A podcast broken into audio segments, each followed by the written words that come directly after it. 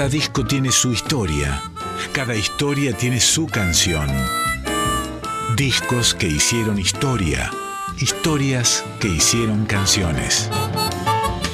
En Folclórica 987, Resonancias, un programa de Cristian Vitale.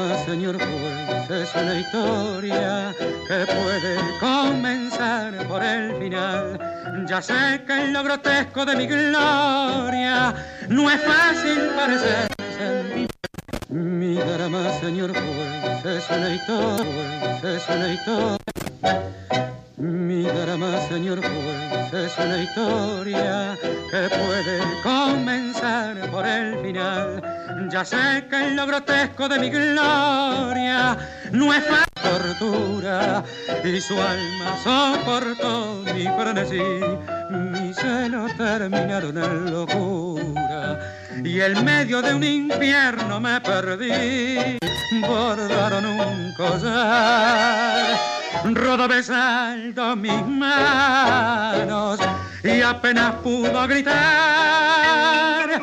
Su voz se ahogó sin reproche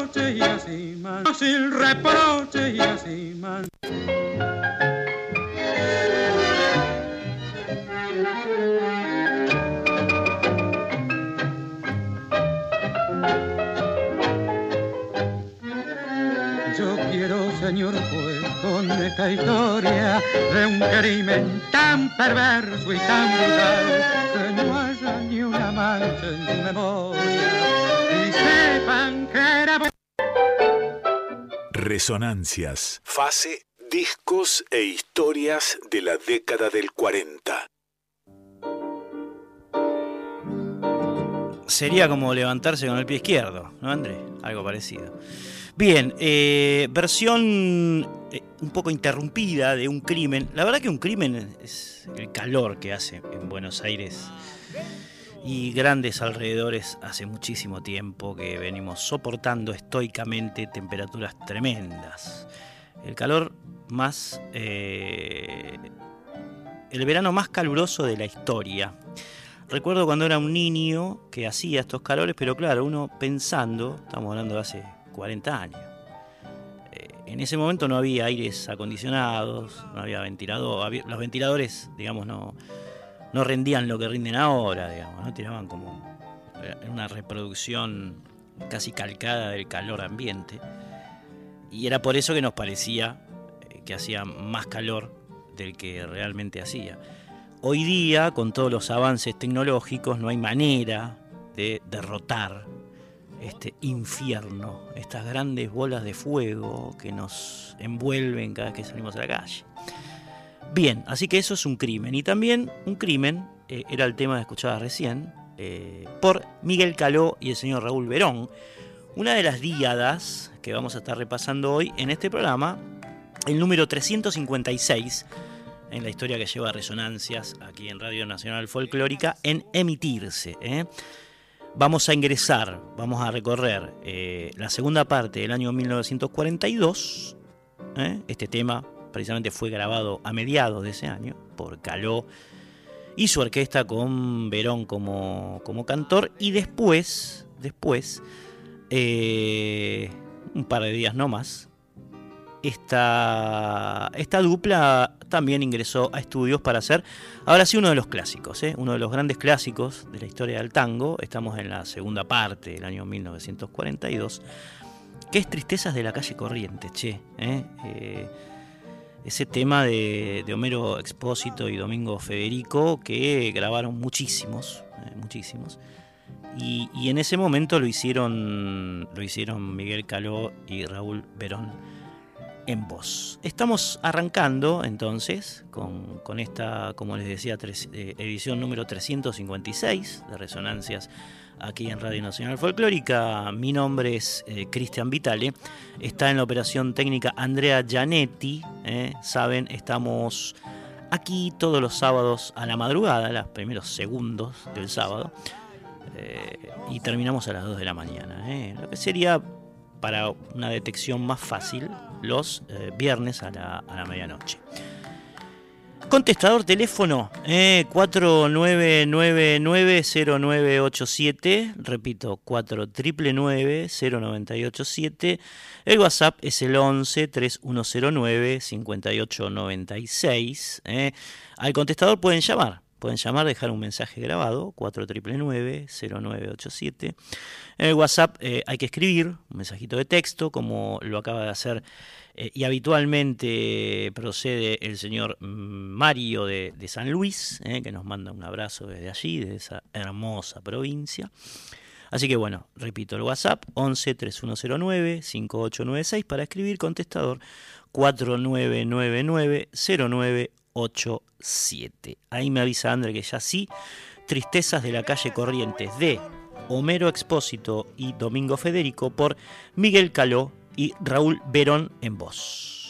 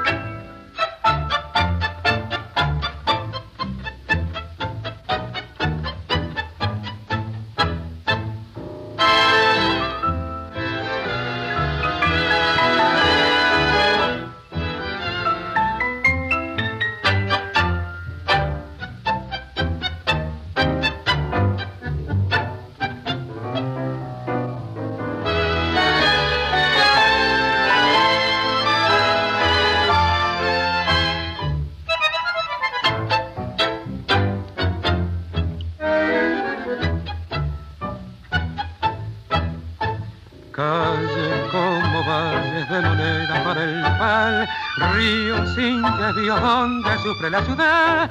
Qué triste pálida tienen tus luces, tus letreros sueñan cruces, tus afiches, carcajadas de cartón. Risa que precisa la confianza del alcohol. Santos hecho canto para vendernos un amor. Mercado de las tristes alegrías, cambarache de caricia, donde cuelga la ilusión.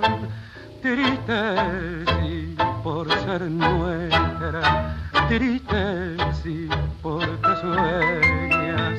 Tu alegría es tristeza y el dolor de la espera te atraviesa.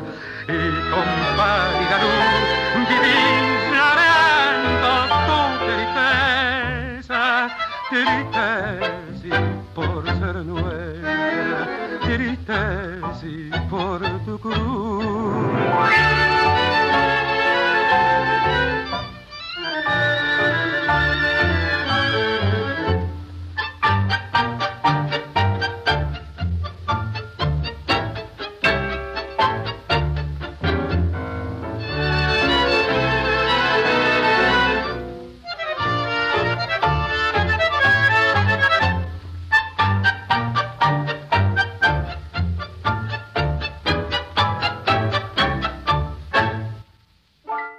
Cristian Vitale. Resonancias en Folclórica 987. Que venga esa cueca, Adolfo. Que venga esa cueca nomás, che. Bien, escuchabas ahí Tristezas de la calle Corrientes en la versión de Miguel Caló con Raúl Verón en voz. eh, este, esta pieza bárbara del poeta Homero Expósito, que, eh, en la que se queja de la triste palidez de las luces de la calle. Todavía no era una avenida Corrientes cuando se compuso este tema. Y lo hace, se queja de una manera de Yepoliana, ¿no? Ese mercado de tristes alegrías. Qué pluma la de Expósito. Qué pluma que además este, detecta eh, la, pobreza de esa época, eh, no solamente en la ciudad de Buenos Aires, si bien este tema hace epicentro aquí, sino uno se puede hacer la idea de la extensión geográfica, de lo mal que vivían las clases trabajadoras, ¿no? En esos momentos. Estamos en los estertores de, la década infame. Una dinámica política, social y económica que por supuesto cambiaría después con la irrupción de, del peronismo en el poder, ¿no? que reivindicaría esos sectores tan postergados y que Expósito, Castillo, Discépolo, Mansi detectaban también, ¿no? ¿Eh? Ese, ese sin más cobres que el anhelo de triunfar, ¿eh? que dice esta, esta pieza de, de Don Homero y de Federico Música. Bueno, la vamos a escuchar ahora, estamos en 1942, es una descripción de la época también, ¿eh? además de la geografía que, en ese momento se, se veía en, la Avenida Corrientes y, en, la pintura, digamos, de, lo que era la, ciudad de Buenos Aires entonces.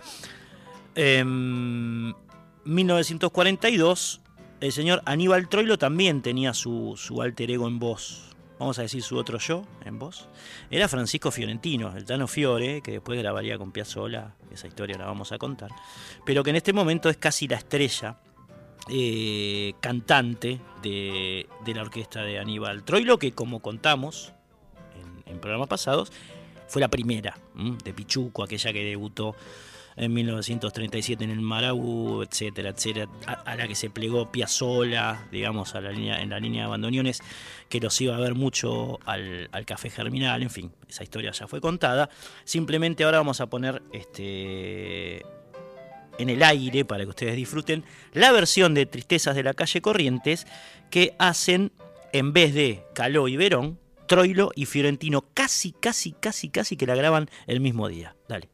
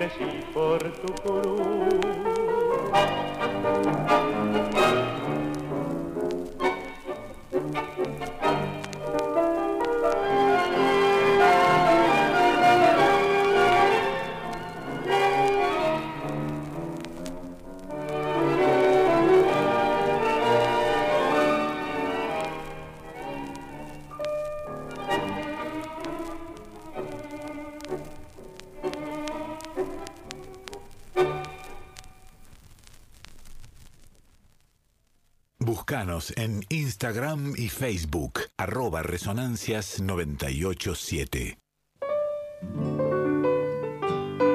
Ahí se iba lentamente la púa por el surco, hacia el más allá.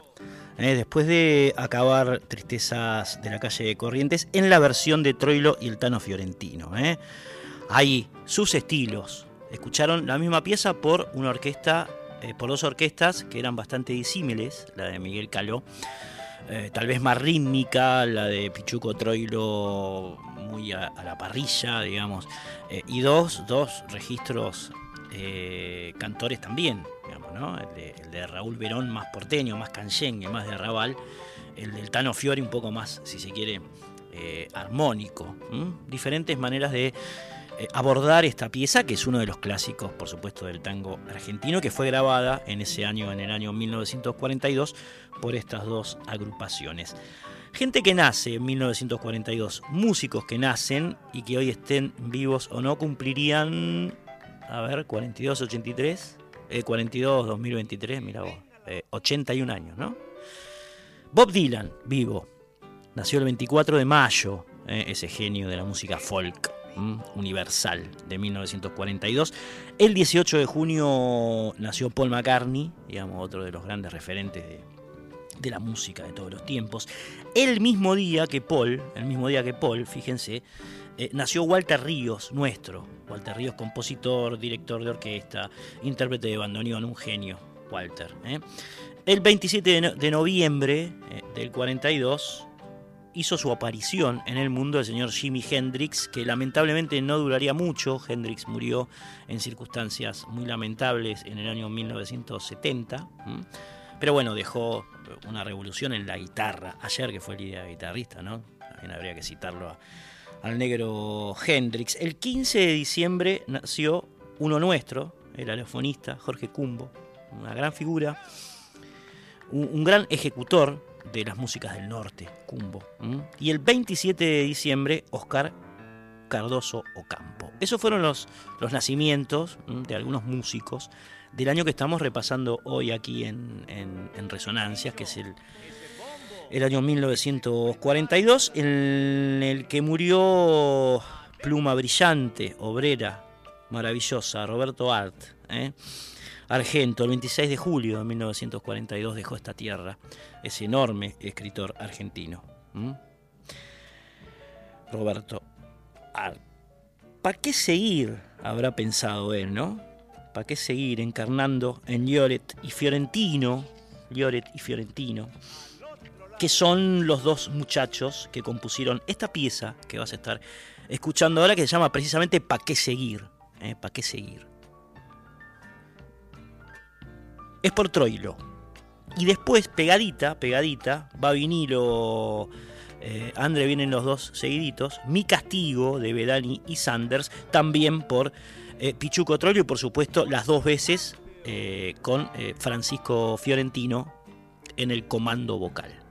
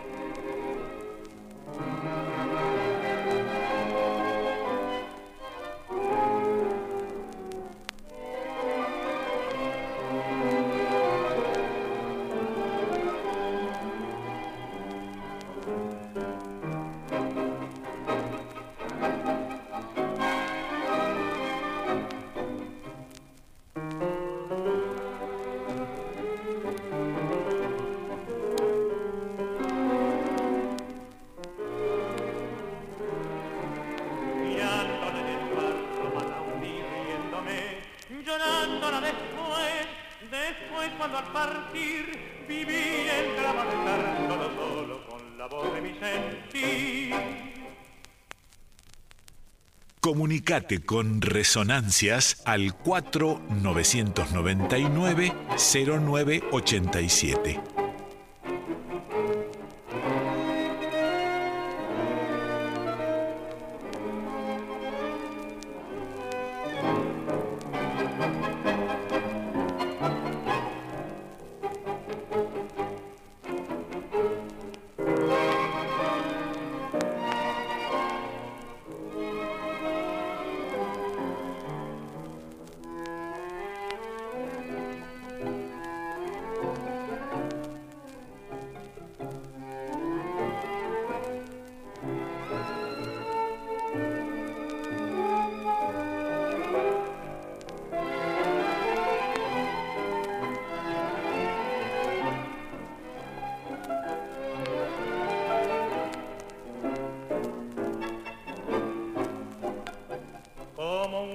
Fantasma gris llegó el hasta tu corazón que aún era mío.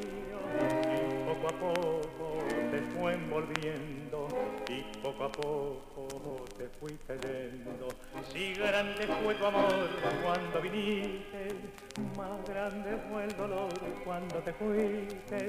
Triste tañido de las campanas doblando en mi soledad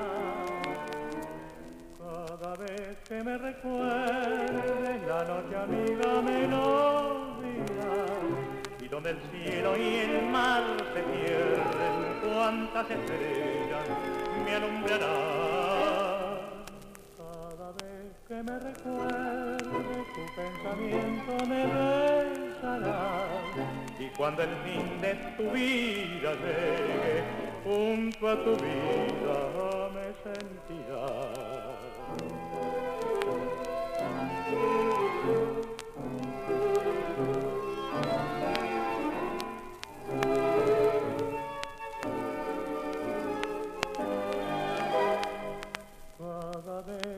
me recuerde tu pensamiento me besará y cuando el fin de tu vida llegue junto a tu vida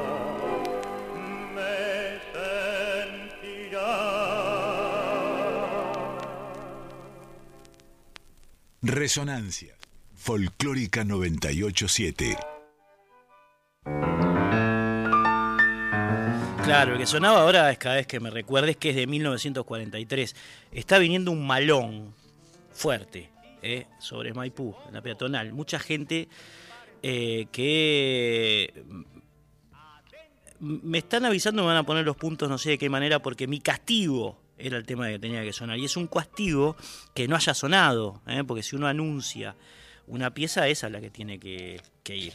Así que bueno, les pido mil disculpas, cometí un error, eh, porque en vez de poner el lado 2, pieza 3, para darle a nuestra operadora, puse el lado 1, tema 3. ¿eh? Pues, esas cosas en, en, la prensa gráfica, en la cual me desenvuelvo hace como 30 años, se llama, se llamaba ahora, Fe de ratas. ¿eh? Así que bueno, eso, fe de ratas. Ahora sí suena. Tema 3 del lado 2 del vinilo de Troilo y Fiorentino, Mi Castigo.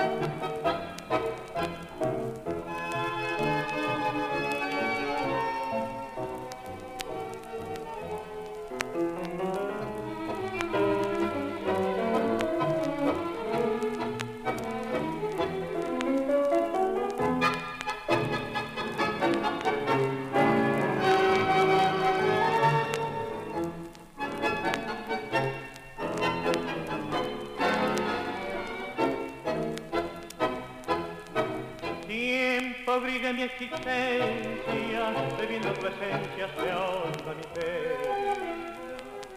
Viejo y infortunado, tu perfume caminado con el eco de su adiós. No fui capaz de comprenderla cuando podía retenerla. Su recuerdo es el castigo de haber oído su ruego de amor. Estaba junto a mí no comprendí cuánto, cuánto la quería. Con otro amor soñaba yo, mientras por mí desfallecía.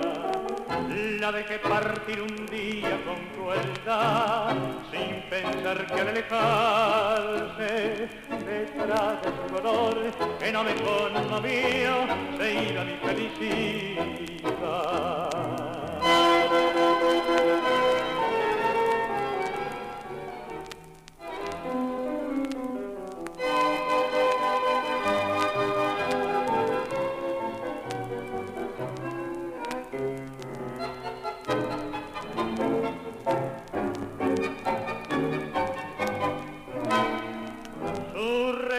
Es el castigo de haber oído su ruego de amor.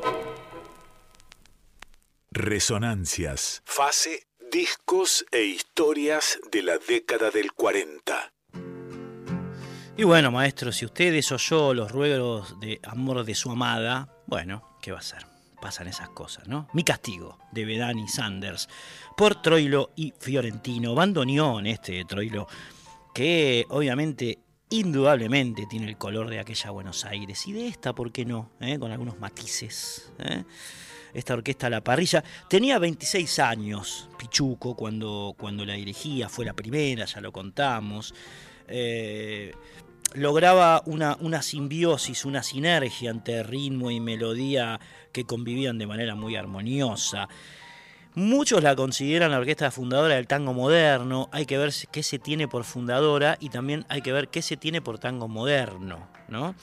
Eh, dijo algo de eso, allá lejos y en el tiempo, él que los iba a ver en el Café Germinal ahí de Corrientes al, al, 900, también al Tibidabo, donde sería local Astor, mucho tiempo después, por supuesto, pero en ese momento ya eh, jugaba con, con, esta gran orquesta. La van a escuchar, la van a escuchar nuevamente, año 1942, eh, es un año en el cual este, la agrupación de Pichuco Troilo ocupa lugares muy importantes dentro de las preferencias tangueras, con una competencia enorme, ¿eh? Di Sarli, Caló, cuántas orquestas, digamos, que, que, estaban en boga con sus cantores, estrellas, había que eh, destacarse entre ellas, ¿no? Y uno ve que la de Troilo pica en punta, pica en punta.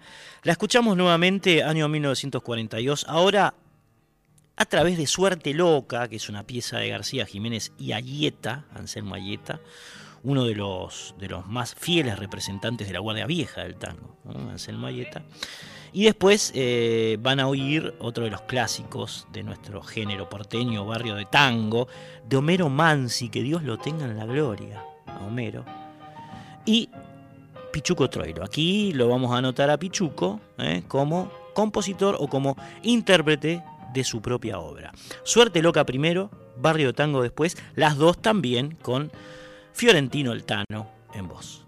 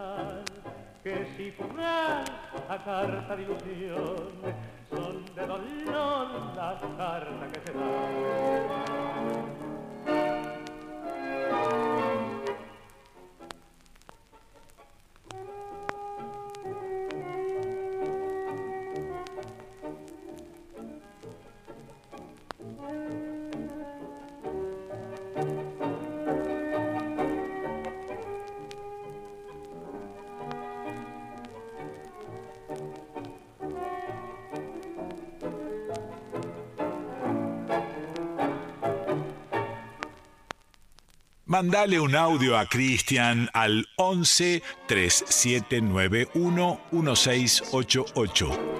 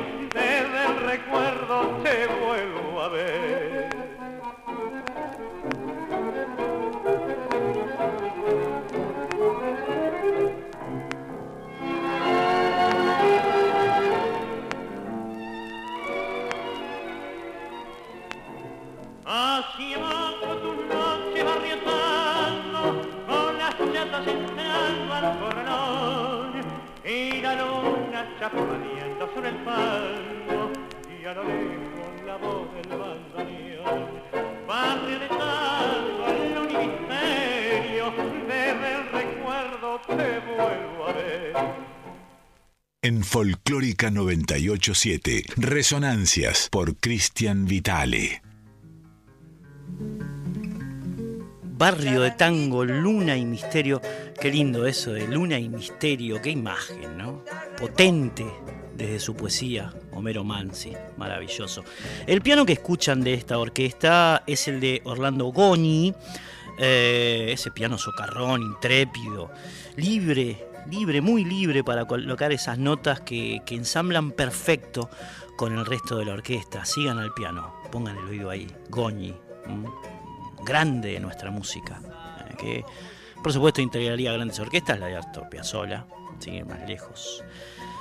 Esos fraseos sólidos, emotivos, vigorosos, conductores, Don Goñi, Gloria Eterna, marcación bordoneada, elástica. Los violines, los violines en tanto, le pertenecen a David Díaz y Hugo Baralis y el contrabajo a Quicho Díaz. Era impresionante la, orquesta que tenía Troilo, era un seleccionado. ¿eh? Quicho Díaz, Orlando Goni, Astor Piazzolla, eh, Hugo Baralis, impresionante. Eh, el Quicho Díaz que es como el sostén rítmico de la orquesta eh, y que de alguna manera le permite una libertad mayor al piano de Goni.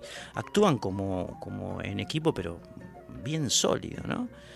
Y claro, los bandoneones, Piazzolla, Eduardo Marino, era hermano de Pichuco, Marcos, Marcos Troilo, eh, que quedó de alguna manera eh, un poco ensombrecido, por supuesto, por la figura de su hermana, pero de su hermano, pero era un gran, un gran bandoneonista.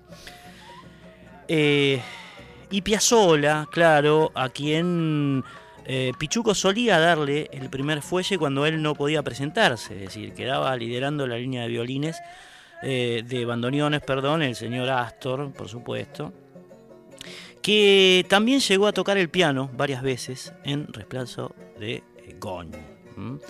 Así que eh, una cosa impresionante. Bien, bien. Otra de las maravillas que ocurren en, las grabaciones que, que, Troilo y su gran orquesta hacen en el año 1942 es, por supuesto, uno de los, una de las piezas más impresionantes que ha compuesto Homero Mansi en su vida. Estamos hablando de Malena, eh, de Malena, cuya música le pertenece a De Mare. Vamos a escucharlo entonces. Eh, Malena, la versión, digamos, es una de las versiones más eh, significativas, por supuesto, de Aníbal Pichuco Troilo, con Goni, con Baralis, con Piazzola, con Quicho Díaz, en fin, impresionante. Malena, ¿eh? Troilo, el Tano Fiorentino en voz de Mansi y de Mare, año 1942.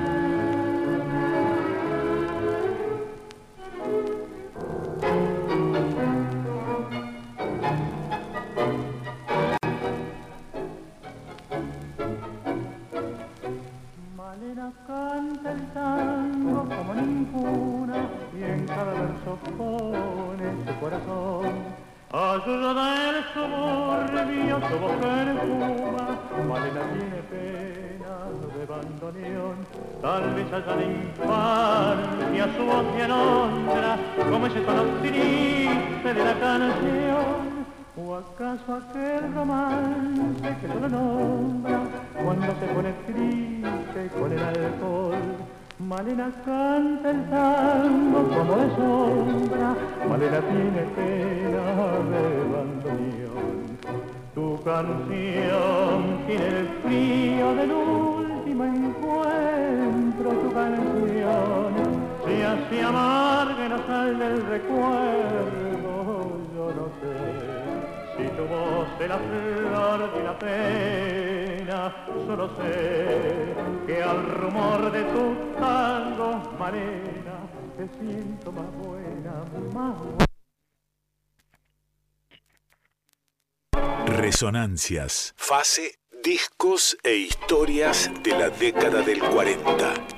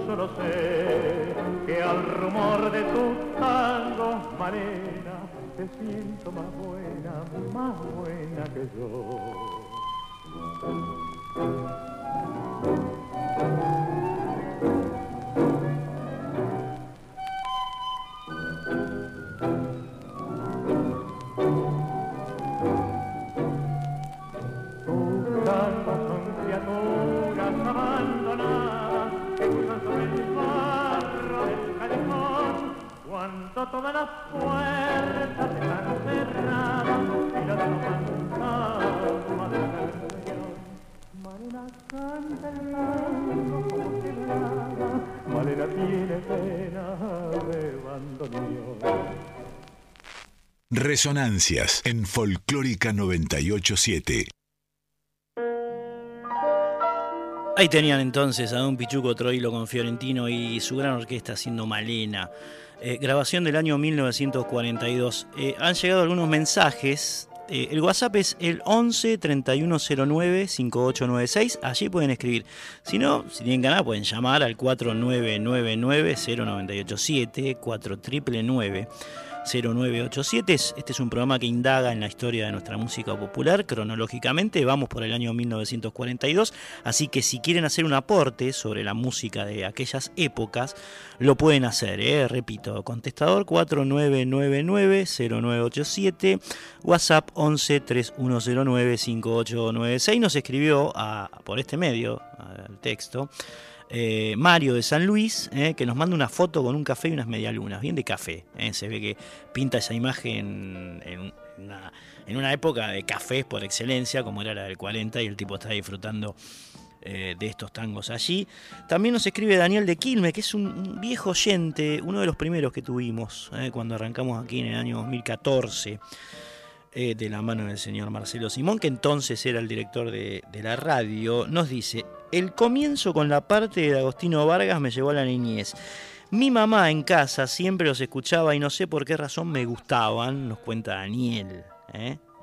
Después pasaron por mi vida el rock, el rock sinfónico, hasta el heavy metal, pero hay un lugar para esas orquestas en el corazón de uno y habla de la de Troilo, de la de Caló, de la de Di de todas las que estamos repasando, Daniel, ¿no? Y aparte, eh, nos dice, el entorno histórico que le diste a todo lo que sonó en el programa fue de lo más interesante. Abrazo y gracias. Bueno, un abrazo a vos, Daniel, por haberte tomado el laburo de escribirnos. Así que si alguien nos quiere escribir también, nos mandan saludos oyentes fieles, Hernancito Rodríguez, Cristina López, José Seña, Eduardo Calabrese, Ariel Acosta, El Leito, El Babofo, eh, Vanessa de María, en fin, gente que nos sigue en las redes, eh, Facebook y en el Instagram, y nos mandan sus, sus saludos habitualmente. Pero teniendo en cuenta este especialísimo eh, eh, escrito que nos mandó nuestro viejo oyente Daniel, vamos a poner al aire entonces a su orquesta preferida. Eh, me refiero a la de Los Ángeles, Ángel Agostino y Ángel Vargas, que en 1942 hacen esta versión de Esquinas Porteñas, una gran pieza de Sebastián Piana y Homero Mansi, que ya mismo vamos a estar escuchando en su versión de vinilo. ¿eh? Esquinas porteñas de Piana Mansi por D'Agostino Vargas para Daniel de Quilmes. Va.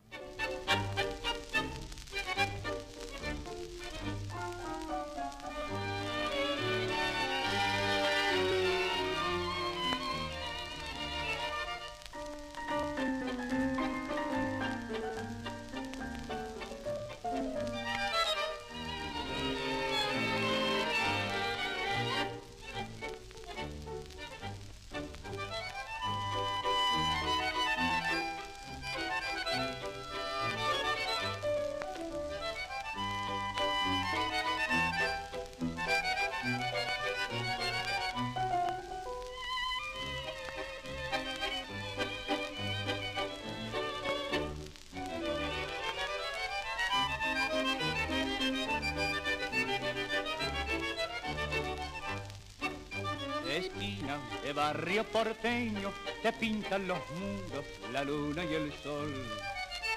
Te lloran las lunas de invierno en las acuarelas de mi vocación. Treinta tardes conocen mi herida y cien callecitas nos vieron pasar. Se cruzaron tu vida y mi vida, tomaste la senda que no vuelve más. Calle donde la vida mansa perdió las esperanzas, la pasión y la fe. Calle, si sé que ya está muerta, golpeando en cada puerta, pa' que la buscaré. Callecita, sombrero de poesía, no vino ni un día, felices los dos. Compañera del sol las estrellas, se fue la tarde aquella, camino de Dios.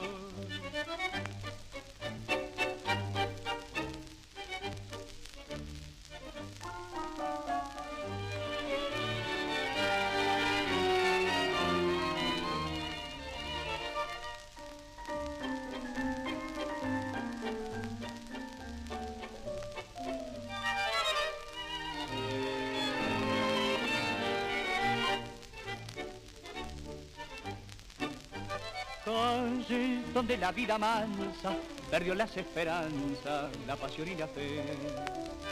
Calle, si sé que ya está muerta, golpeando en cada puerta, pa' que la buscaré. Callecita, sonrida de poesía, no vino ni un día feliz de los dos. Compañera del sol las estrellas, se fue la tarde aquella, camino de Dios.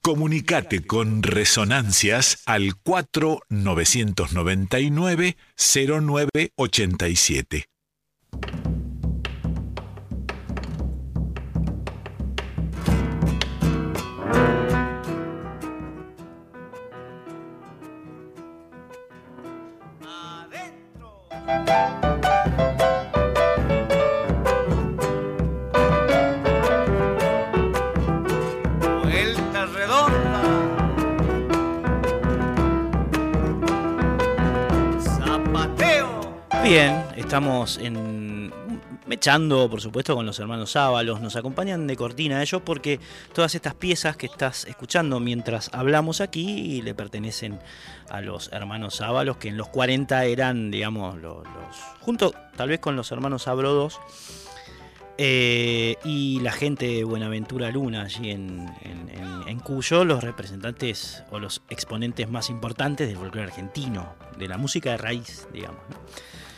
Pero bueno, eh, estamos sumergidos en, la impronta mítica del tango argentino porque en la década del 40, digamos, es el género por antonomasia de, nuestra música, ¿no? Es eh, la gran mayoría de las grabaciones de la música nacional de entonces corresponden a este género que tenía dos compañías monstruos detrás como eran Odeon y la RCA Víctor. Entonces, la mayoría, digamos, eh, de, de, las grabaciones de, ese, de ese momento son, son de tango. No las únicas, por supuesto, ¿no? Acá están los ábalos que de alguna manera eh, sopesan ¿eh? todo lo que viene así desde el norte. Andrés Chazarreta, me estaba olvidando. Andrés Chazarreta también tiene grabaciones en, en este momento. Bien, escuchamos entonces de 1942 piezas grabadas por la orquesta de Miguel Calvo, piezas grabadas por la orquesta de Aníbal Pichuco Troilo. Eh, recién también eh, oíamos a Ángel D'Agostino y no podemos irnos o, dejar de contar las historias del 42 si no abrevamos en el señor Carlos Di Sarli, que es otro, otro de los grandes directores de orquesta de la época dorada del Gotán. ¿eh? Así que bueno, vamos a escucharlo el 30 de noviembre. Carlos Di Sarli grabó eh, su versión de Organito de la Tarde y ya mismo Andre está poniendo el vinilo en circulación.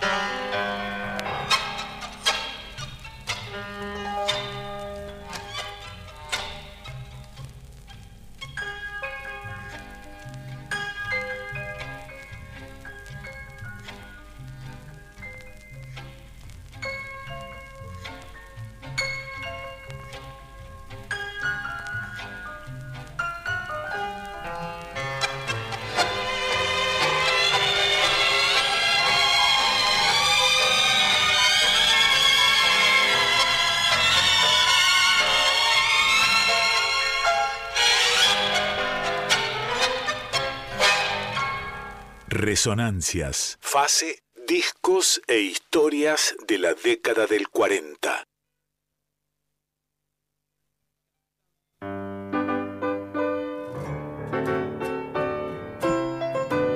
Impresionante la fuerza que tenía la orquesta de Isarli. ¿eh? Muchos hablan de la de Pugliese, que por supuesto era bien poderosa, bien power, pero esta, mi Dios.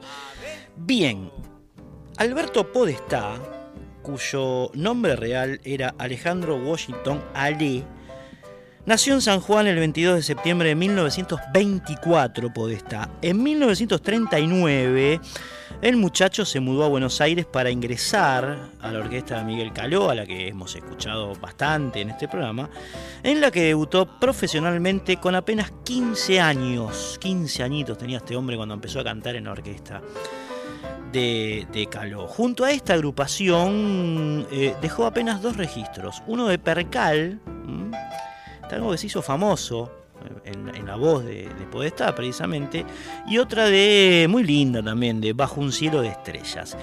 En 1942, tres años después, se incorporó Alberto Podestá, ya tenía eh, los 18, a la orquesta de Carlos Di Sarli, a quien escuchábamos recién, en la que grabó temas como Al compás del corazón, Nada, La capilla blanca, bueno, en fin, piezas muy sintomáticas de la época pero la consagración eh, definitiva le sobrevendría a este hombre eh, con su interpretación de Alma de Bohemio, que eh, registró como solista de Pedro Laurens, como voz solista, digamos. También tocó en la orquesta de, de Laurens, el señor Alberto Podestá, junto a la que también grabaría Nunca tuvo novio. Bien, esto es apenas un pantallazo de, de esta voz insigne del tango argentino que empieza a aparecer, eh, como les contaba recién, en esos momentos. Tuvimos la oportunidad de entrevistarlo, por suerte, Alberto Podestá, un tipo entrañable, digamos, tenía 87 años cuando hablamos con él, en el año 2012. Está la, nota, si la quieren pispear, está en el página 12 del 3 de, noviembre, del 3 de septiembre perdón, de 2012. Eh, en ocasión de eh, la edición de su último disco, Alberto Podestá. A los 87 años grabó su, último disco, este personajón del tango argentino. Eh, otro lugar lindo para, verlo y conocer mucho sobre él es el Café de los Maestros, eh, ese documental de, Gustavo Santaolalla en, cual, en el cual él participa. Bien, eh, van a escuchar parte de esta nota, fue hecha en, un, en un cassette, un grabador, un cassette de 60, un TDK, de los viejos cassette y la vamos a poner al aire porque eh, nos parece que es un documento interesantísimo. Porque charlamos, digamos, con un testigo directo de la época que estamos contando. ¿eh? No es fácil encontrarlos, no es fácil. Bien, Alberto está hablando eh, con resonancias acerca de cómo era el tango en la década del 40. Lo escuchamos. Una época que fue la más brillante ya se conoce acá en Buenos Aires o en todo el mundo, casi la época del 40. Del 40. Del 40. Se le llama del 40 porque fue la evolución de la salida de Juan D'Arienzo, sí. Caló, eh, Aníbal Troilo, Ricardo Tanturi, y entraron a salir las grandes orquestas, y entraron a salir los grandes bailes que daban los clubes de acá, todos los clubes de primera división, River, Boca, Racing, todos, clubes de barrio, que fueron aglomeraciones de gente y muy lindo, en donde salieron tantas, tantas y tantos, tantos tangos, tantos compositores nuevos, la época de Mariano More, la época de Contusi, la época de, de, de, Espósito, de Federico, de Pontier, de Nancini, en fin, que, dieron, dieron toda una, una, fue una cosa, explotó una, que salieron autores, compositores, tangos nuevos, y toda la gente bailaba y cantaba. Era otro, otro, otra Argentina. Era una Argentina, aparte, una Argentina alegre dentro de todo. Más pobre, pero eh, tenía valor la, vida. Tenía valor y, se veía muy bien, había, había clubes maravillosos. ¿Esto tenía que ver ¿Tenía algo que ver con la política o no? No. ¿Con el estado de cosas en el país, económico, social? No, no estuvo... Porque muchos tangos de Discépolo, por ejemplo, de sí. los se expresan, eh, por lo menos esa Argentina de fines de los 30 o principios de los 40, que es una Argentina... Bueno, ahí está lo que, la, cuestión de los tangos. La cuestión de los tangos de Discépolo, la cuestión de los tangos de Montiel, la cuestión de, Federico, de Espósito, de Mariano Mores, el tango 1 y todos esos fueron grandes éxitos, eran interpretados por todos los, los, tangueros del mundo y, principalmente acá era una, una cosa inigualable lo que era el tango. Por eso se le llamó la época del 40, la época de los grandes compositores, de, de las grandes orquestas. Salieron muchas personalidades de la orquesta. Salió Miguel Caló, salió Di salió D'Arienzo, salió Ricardo Tanturi, salió Pichuco. Y entonces salían todas esas orquestas con cada personalidad que todos hacían éxito y éxito y éxito. Y salían compositores nuevos.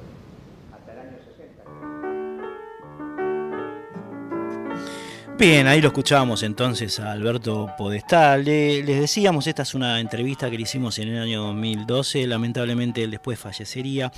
Eh, una larga charla en la que habla de Ponti, de Federico, de Franchini, de cómo era eh, la Argentina en la década del 40, más pobre pero más linda, digamos, ¿no? De los clubes de, donde se hacían los bailes en, Racing, en River, en Boca, de Caló, de Darienzo, de Discepolo, en fin. Un tipo que la mamó, la vivió digamos, y, es una autoridad absoluta para contarnos, por supuesto, para contar mucho mejor que nosotros qué pasó eh, con el tango en la década del 40, ¿eh? en la década del 40. Y precisamente ahora lo vamos a escuchar, decíamos que uno de los primeros tangos que Alberto Podestá grabó fue Al compás del corazón con la orquesta de, eh, de Carlos Di Sarli, de Carlos. Vamos a escucharlo. Esta grabación corresponde al 9 de abril del año 1942 y bueno, a este hombre que escuchabas hablar recién, ahora lo vas a escuchar cantar. Alberto Podestá con Di Sarli haciendo al compás del corazón.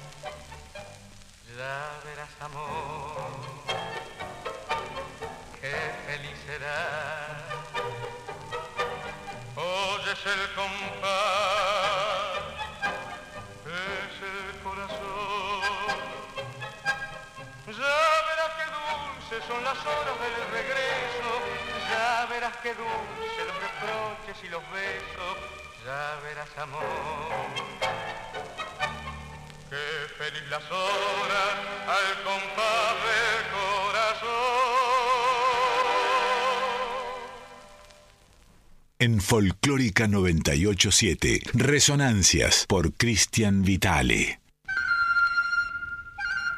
A ver, si, si esta eh, grabación es del 9 de abril de 1942 y Alberto Podestá nació el 22 de septiembre de 1924, quiere decir que tenía no había cumplido 18 años, tenía 17 y fíjense la voz que tenía este tipo, ¿no? Parece ya una persona mucho mayor. Eh, me refiero al timbre de voz. Alberto puede estar haciendo entonces con Carlos Di Sarli al compás del corazón, una de las primeras grabaciones, como nos decía él en la entrevista que escuchabas antes, ¿eh? uno de los primeros tangos que grabó Podesta. Con Di Sarli, Di Sarli que había nacido en Bahía Blanca el 7 de enero de 1903, le llevaba más de 20 años a Podesta. Eh, como saben, pianista, director de orquesta. Eh, recibió, por supuesto, tuvo como varios, varios momentos en su vida en su vida Di Sarli. ¿eh? Fue y vino de Bahía Blanca varias veces, armó y desarmó orquestas varias veces, pero ya eh, a principios de los 40 eh, había, tenía una agrupación sólida, que es esta que eh, que escuchaba recién, que se presentaba en las mejores radios, por supuesto, de la época, en el mundo, en Splendid, eh, que había tenido una muy buena acogida en la Casa Víctor, que no tenía tal vez alardes técnicos, pero sí un compás metronómico este, muy, así, este, regular, sin fisuras en el sentido de lo rítmico, lúcida también, muy lúcida en cuerdas, tal vez en las cuerdas eh, más afiatada que en, los solos.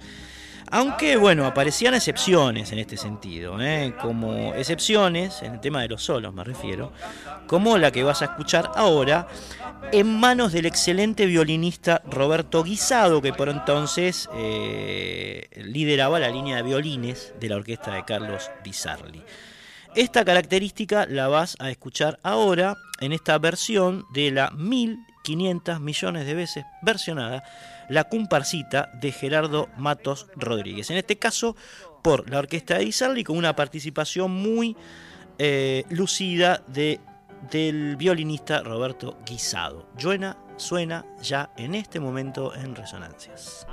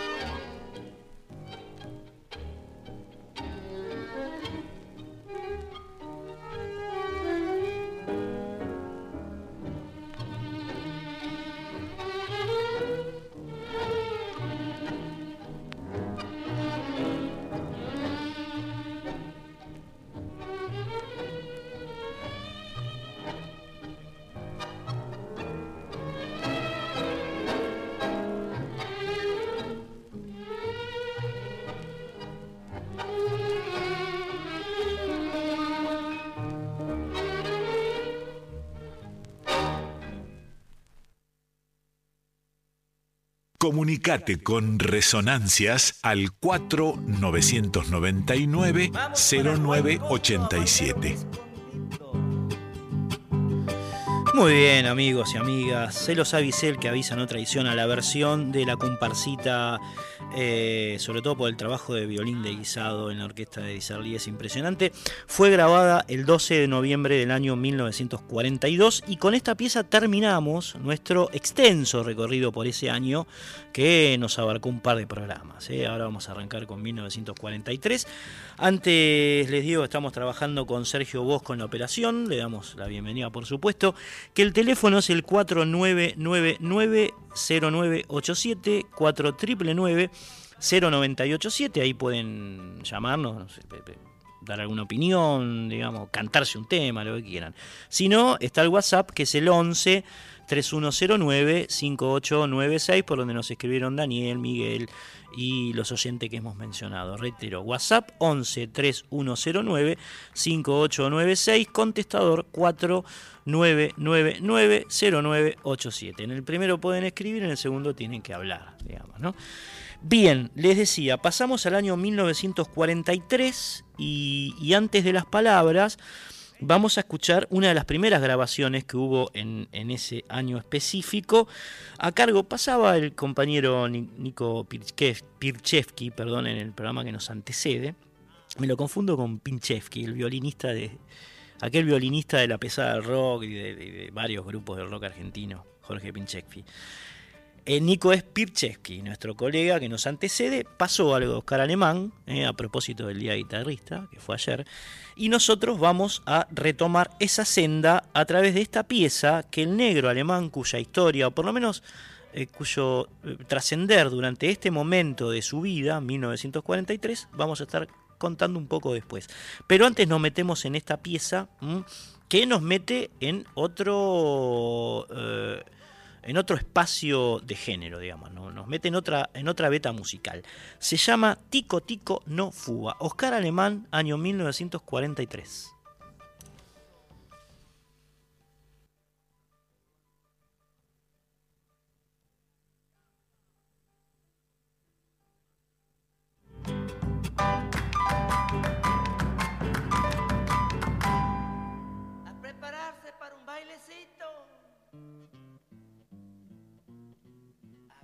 Charanguito ahora. Y ese bombito.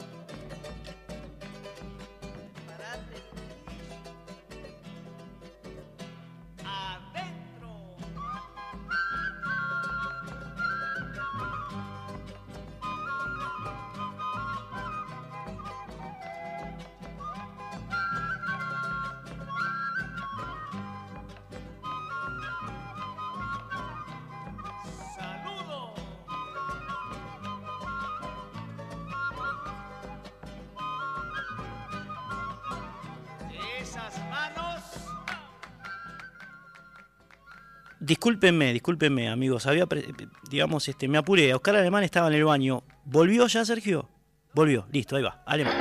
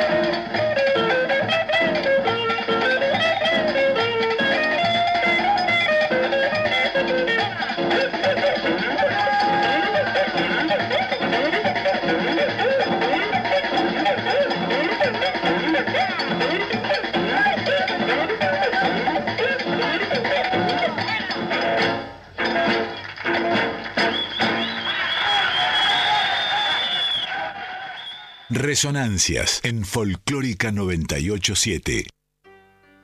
Bien, ahí lo escuchaban entonces a Oscar Alemán. Como siempre se escucha en la grabación, ¿no? La cercanía con la gente, los que aplaudían parecía que estaban al lado suyo. Tico Tico no fuba, ¿eh?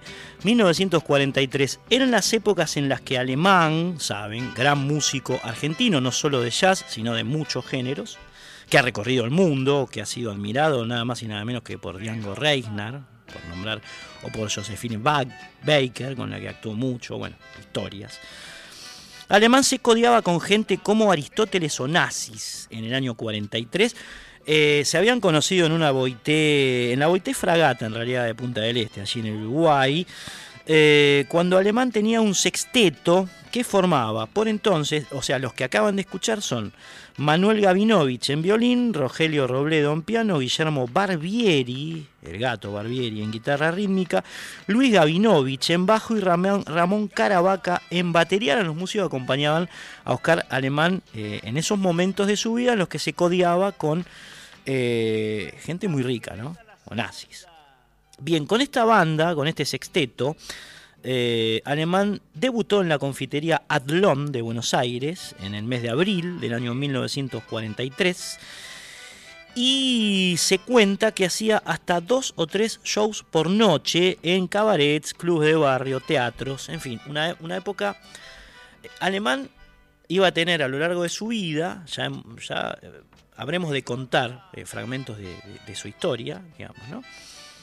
Momentos eh, de, de, gran exposición, de gran producción, de, muchos shows, de mucha creatividad y momentos muy oscuros relacionados con problemas con mujeres, con el alcohol, en fin. Tuvo una vida intensa, ajetreada. Eh, en este momento lo encontramos en un punto alto de su trayecto. Eh, la vida le sonreía al negro. Bebía mucho e invitaba a los mejores vinos y champagnes en esos teatros o en esos clubes o en esos cabarets que tocaba. Le iba bien, tenía dinero, recorría el mundo, tocaba mucho y estaba absolutamente en la cresta de la ola. Esto después se iba a modificar. Bien, lo detectamos acá y lo dejamos acá a Oscar Alemán en el año 1943. Mes de abril graba esta otra versión que vas a escuchar ahora llamada Limehouse Blues.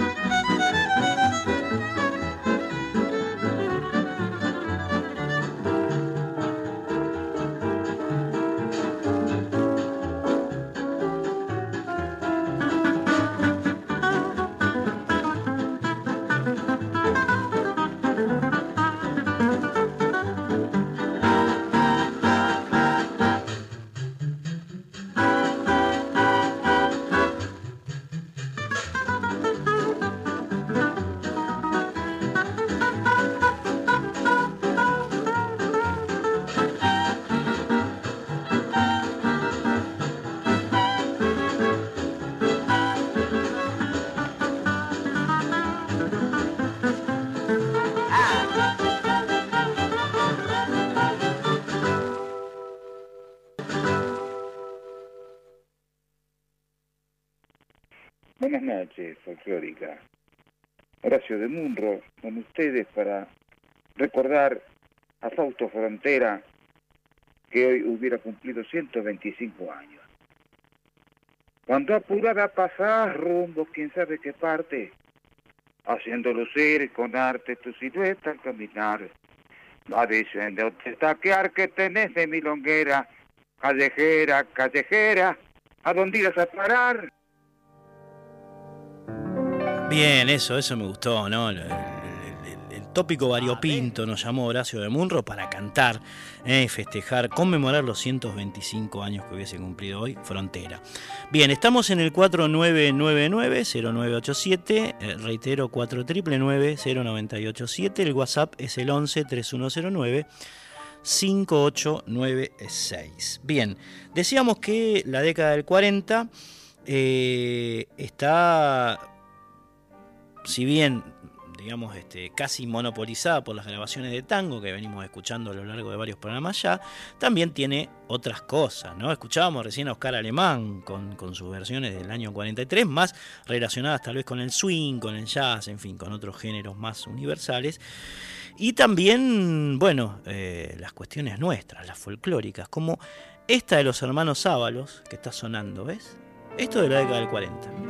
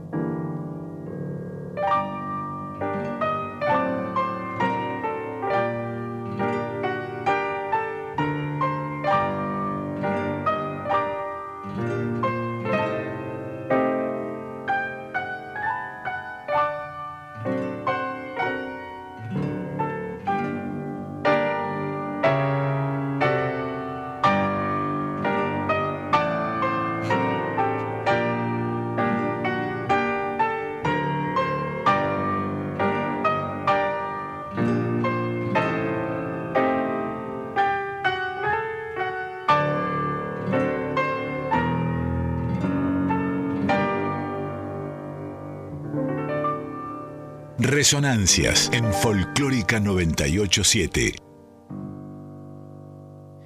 Y sí, ¿no? Como un dato más de época, el Minuet Federal por, por los hermanos Ábalos. Estamos recorriendo el año 1943, Oscar Alemán, los hermanos Ábalos, y ahora nos vamos a meter de nuevo en la orquesta de Miguel Caló, eh, que por esa época grabó muchísimo y por supuesto no nos podemos dar el lujo de dejarlo afuera. A Caló pues fue una de las grandes orquestas de, del momento, como decíamos, como las grandes de, como la de Lawrence, como la de Di Sarli, como la que todas todas las que vamos a escuchar, la de Troilo, es decir, la década del 40 es impresionante la cantidad de producción tanguera que hay, los, los, los poetas del tango, los compositores, los directores de orquesta, los bandoneonistas, los músicos, los violinistas, es impresionante, digamos, es impresionante. Así que, bueno, estamos festejando esta época, vamos por el año 1943 y vamos a escuchar al señor eh, Miguel Caló, que eh, eh, ya había dejado a Raúl Verón, que había sido quien grabó con él durante los primeros años de la década del 40, 41, 42, y había contratado a otro muy buen cantor, muy buen cantor, muy popular además, muy seguido por, por las mujeres, era muy fachero el tipo, que es Raúl Iriarte. ¿eh? Así que vamos a escuchar de 1943 dos piezas que el señor Caló y su orquesta graban con eh, esta voz tan característica, característica perdón, de, de, la, de los primeros años de la década del 40, que es la de Raúl Iriarte. Dos piezas son, a mí me llaman tango, a mí me llaman Juan Tango primero, y después, cada día te extraño más. A mí me llaman Juan Tango, para que voy a contar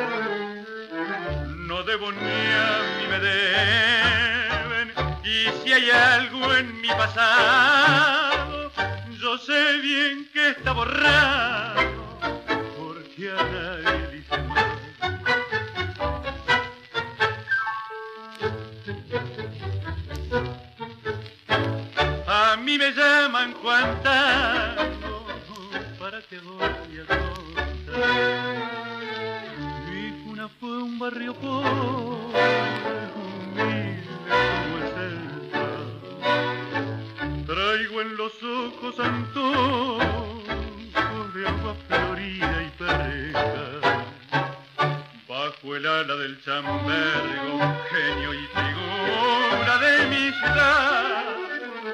A mí me llaman Juanta, para que no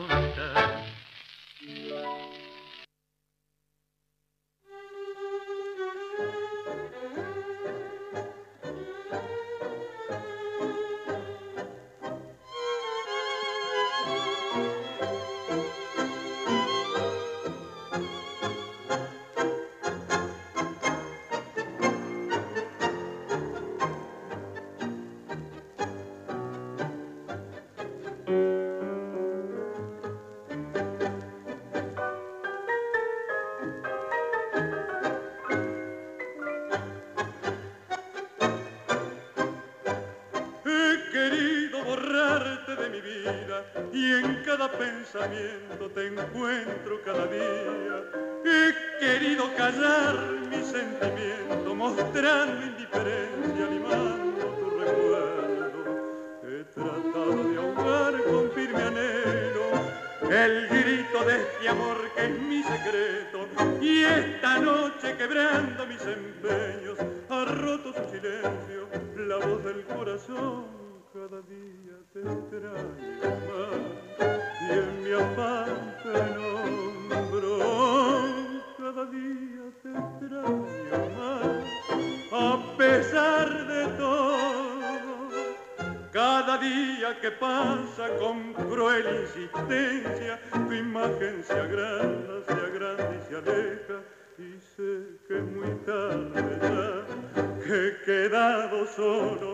solo a solas con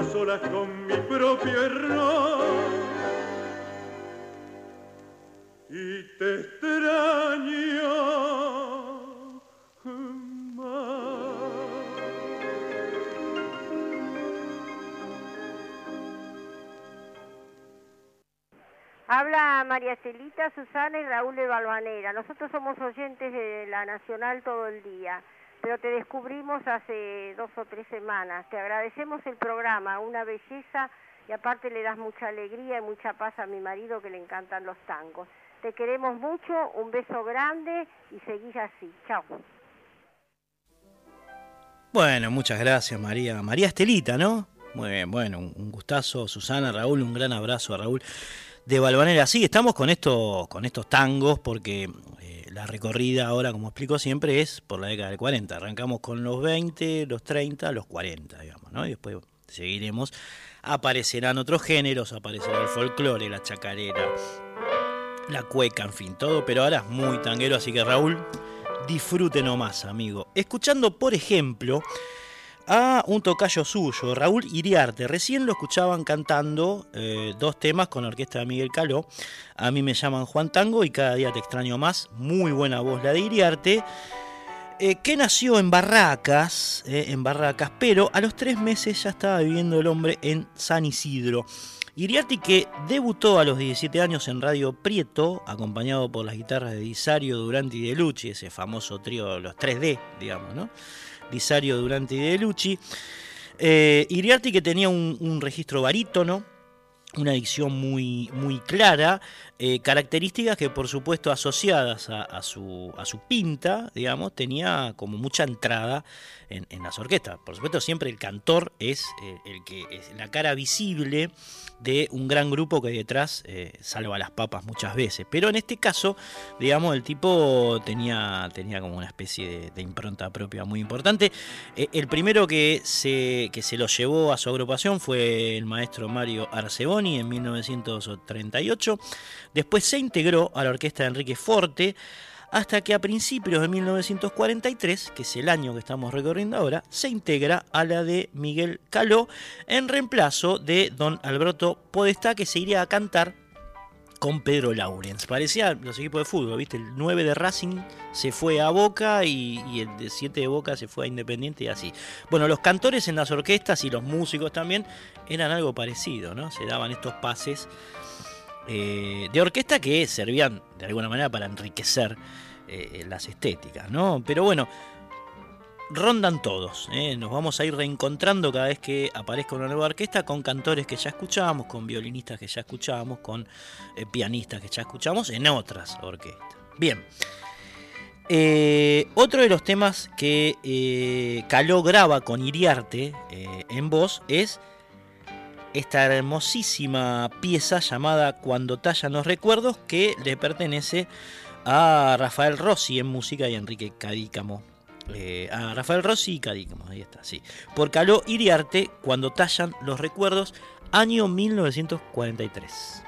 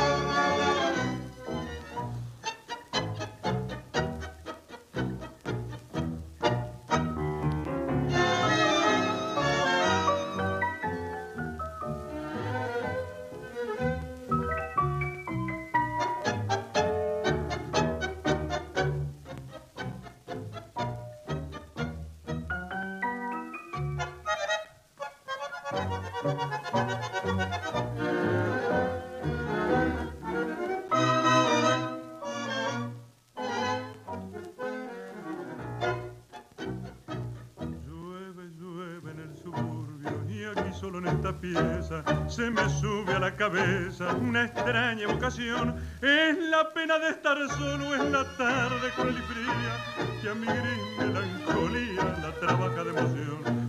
Aquí está mi orgullo de antes, bandoneón de mi pasado, viejo fuelle que he dejado para siempre en un rincón. En la tarde evocadora tu teclado amarillento está mudo y ya lo siento, tu lenguaje rezongó. Mi viejo fuelle querido, yo voy corriendo tu suerte. Las horas que hemos vivido, hoy las cubre el olvido y las ronda la muerte.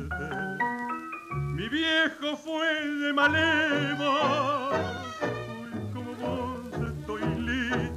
porque pa' siempre dejé en tu registro enterrado mi corazón.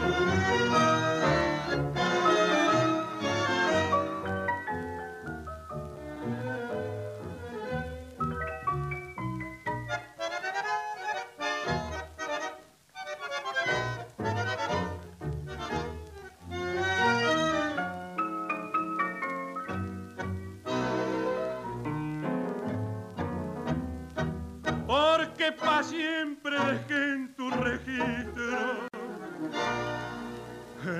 enterrado mi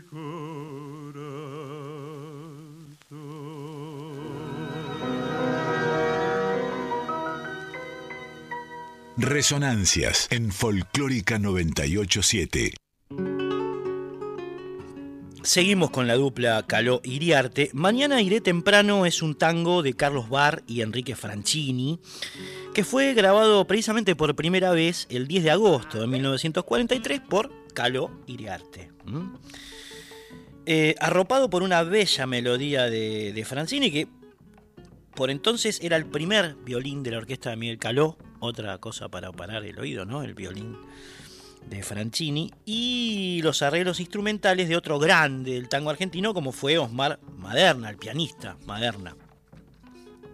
El, el bandoneón que suena eh, es el de Armando Pontier, Franchini, Pontier, Maderna, mi Dios, otra que la orquesta de, de Troilo, ¿no? Qué, qué, seleccionado, era Boca y River. Eh, y contornea el tinte melancólico el señor Pontier de esta pieza que se tornaría muy pero muy popular, si bien lo era ya en los orígenes, cuando la grabó Julio Sosa en 1961. La versión que vamos a escuchar nosotros es por supuesto, como lo dijimos, la que hacen Caló con Iriarte con Armando Pontier, reitero, en bandoneón. Enrique Franchini, que además eh, es uno de los que la, la compuso en eh, violín y Osmar Maderna, que además de arreglarlo, eh, toca el piano. ¿eh? Mañana iré temprano, Caló, Iriarte y todos estos monstruitos aquí por Resonancias.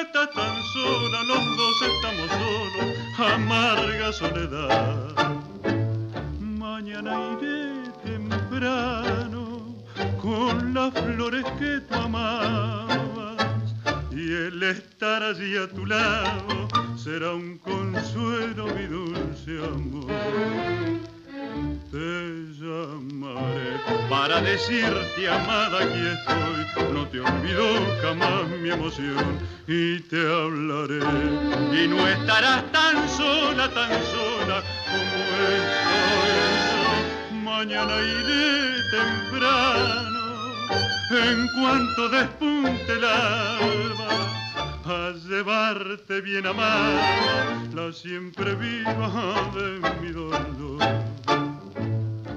Cielo tiene golondrina, el árbol flor, el aire aroma, pero tú siempre sigues sola y yo vivo un otoño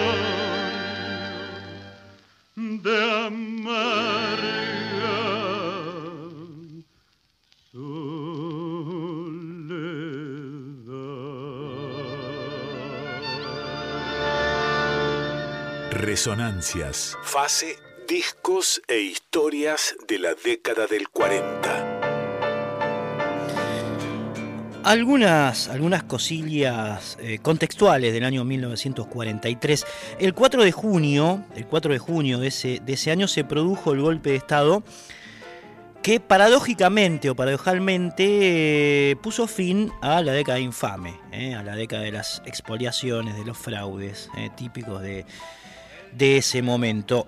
El grupo de oficiales unidos, entre los cuales estaba Juan Perón, derrocó al presidente filonazi Ramón Castillo, digamos que no había querido romper con, con las fuerzas del eje durante su gobierno, y eh, gobernó tres años, hasta que, bueno, este, este gobierno de facto llamó a elecciones de, en febrero de 1946, que terminó, eh, fueron las elecciones que terminaron con el triunfo de de Juan, de Juan Perón, que asumió eh, en junio del 46 a la presidencia, tres años después del golpe del 43. En esos, eh, en esos tres años se sucedieron tres presidentes.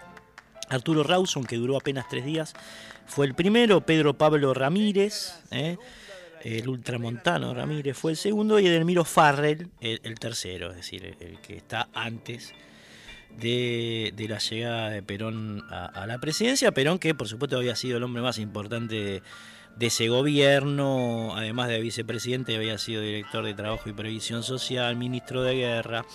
En fin, eh, entabló también una relación muy fructífera y sin, sin antecedentes en la historia argentina entre los sectores de poder y, los sindicatos, digamos, la clase obrera nucleada en algunos sindicatos, ¿no? la CGT, en fin.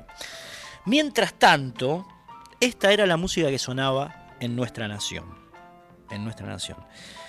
Eh, seguimos con Caló, pero cambiamos el cantor. ¿eh? El cantor es eh, Raúl Verón, como escuchábamos al principio.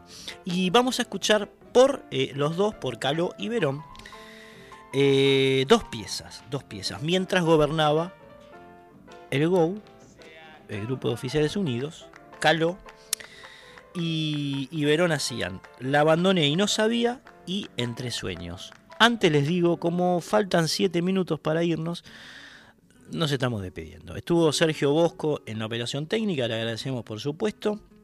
Eh, mi nombre es Cristian Vitale, nos vamos a reencontrar el próximo viernes a la medianoche, es decir, sábado a las 0 horas. Eh, aquí en Radio Nacional Folclórica, esto se llama Resonancias, es un recorrido histórico, musical por, por eh, nuestras músicas nacionales y populares. Y ahora sí, eh, eh, les vuelvo a presentar las dos piezas. La abandoné y no sabía, de José Canet por Caló y Verón. Y después, para finalizar y dar paso al programa de Nora Masi, Entre Sueños, que es un tema de Anselmo Ayeta y Juan Polito, la música les pertenece a Ieta y a Polito y la letra a Francisco García Jiménez, también por Miguel Caló y orquesta con eh, Verón en voz. Amigos y amigas, adiós.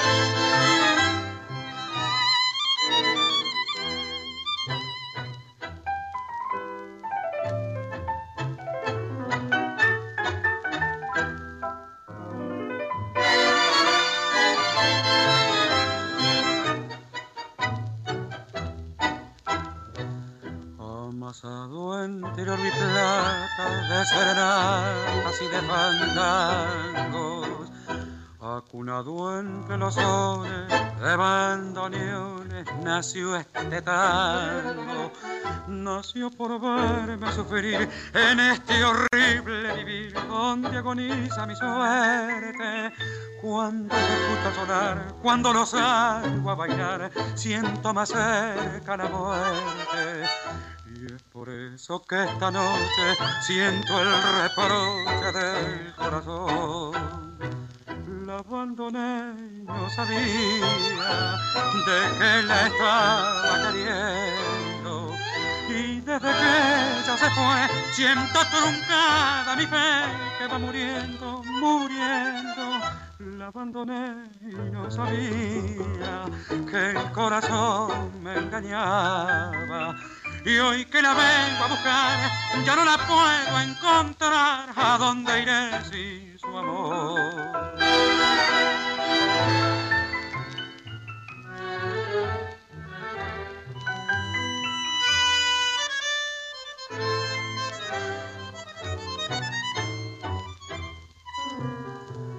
La abandoné y no sabía que el corazón me engañaba.